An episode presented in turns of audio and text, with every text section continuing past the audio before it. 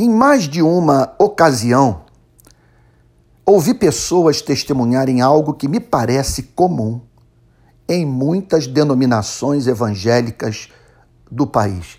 Olha, eu vou te dizer uma coisa, me deixa muito revoltada. Pessoas contam que foram amaldiçoadas por seus pastores ao tomar a decisão de sair de suas igrejas e muitas vezes em razão da teologia rasa, das tolices que são proferidas do púlpito, dos desatinos da liderança ou da falta de transparência financeira.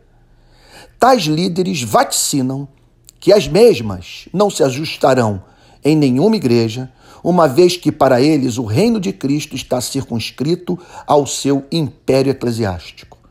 Julgam esses religiosos que ninguém no país consegue enxergar no mundo espiritual o que eles enxergam.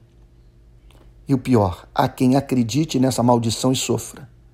É claro que essa tirania somente encontra espaço em ambientes nos quais graça a falta de conhecimento bíblico elementar. Olhando para a história do cristianismo, eu diria que o reformador Martim Lutero fez bem ao queimar publicamente a bula papal Exurge Domini, que tanto condenava quanto chamava de javali selvagem que invadira a vinha do Senhor. Olha o que, que diz a bula. Olha a mensagem enviada pelo Vaticano a Lutero. Agora, portanto, concedemos a Martim Lutero o prazo de 60 dias para se submeter, a contar da data da publicação desta bula em seu distrito. Qualquer um que ouse desrespeitar nossa excomunhão é a, e, e anátema enfrentará a ira do Deus Todo-Poderoso e dos apóstolos, chega a ser cômico, Paulo e Pedro. Agora, olha a resposta de Lutero que essas pessoas que estão sendo amaldiçoadas por líderes evangélicos deveriam dar. Para mim, a sorte está lançada. Desprezo igualmente tanto a fúria romana quanto o favor romano. Não me reconciliarei nem me comunicarei com eles. Eles amaldiçoam e queimam meus livros. Queimarei publicamente toda a legislação canônica, a menos que eu não consiga arranjar uma fogueira. Como lhe é bem peculiar, eu tenho que rir. Da mesma forma, portanto, gente, que, que, que carecemos como cidadãos de um Estado soberano e do conhecimento das garantias constitucionais a fim de lutarmos e defendermos nossos direitos e, e os de todos necessitamos conhecer as Escrituras a fim de saber o que jamais uma igreja deve exigir de nós. Deveria ser meta de cada ministro do Evangelho habilitar os membros da sua igreja a avaliar, por meio de amplo conhecimento bíblico e uso da razão, o conteúdo da pregação.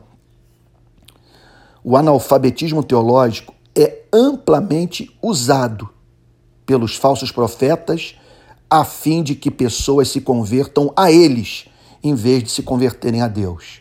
Alistair McGrath, no seu livro A Revolução Protestante, revela como a difusão de novas forças sociais e intelectuais ajudaram a desestabilizar as fundações do despotismo religioso exercido pela Igreja durante o período da Idade Média.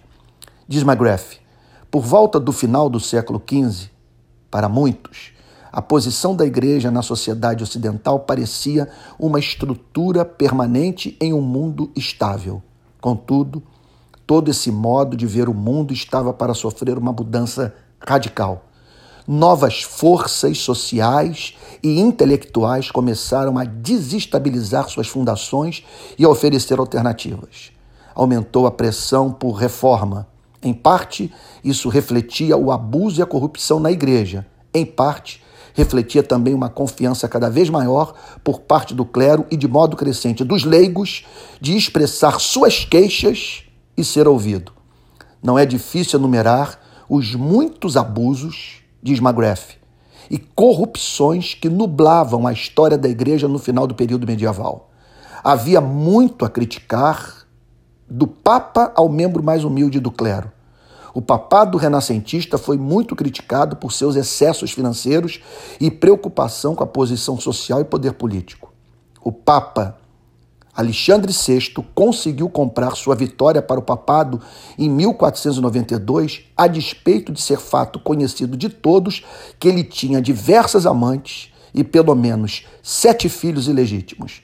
Nicolau Maquiavel, grande teorista do poder absoluto, atribui a imoralidade de sua época ao escandaloso exemplo do papado. Sugiro, portanto, a esses que foram amaldiçoados a tomarem o caminho eh, de Lutero e mandarem para o inferno essas maldições, porque a maldição sem causa não se cumprirá. Fomos lavados pelo sangue de Jesus Cristo e temos o direito de expressar o que pensamos, em especial quando a igreja deixa de glorificar a Cristo por não pregar a vera doutrina e por não viver em santidade.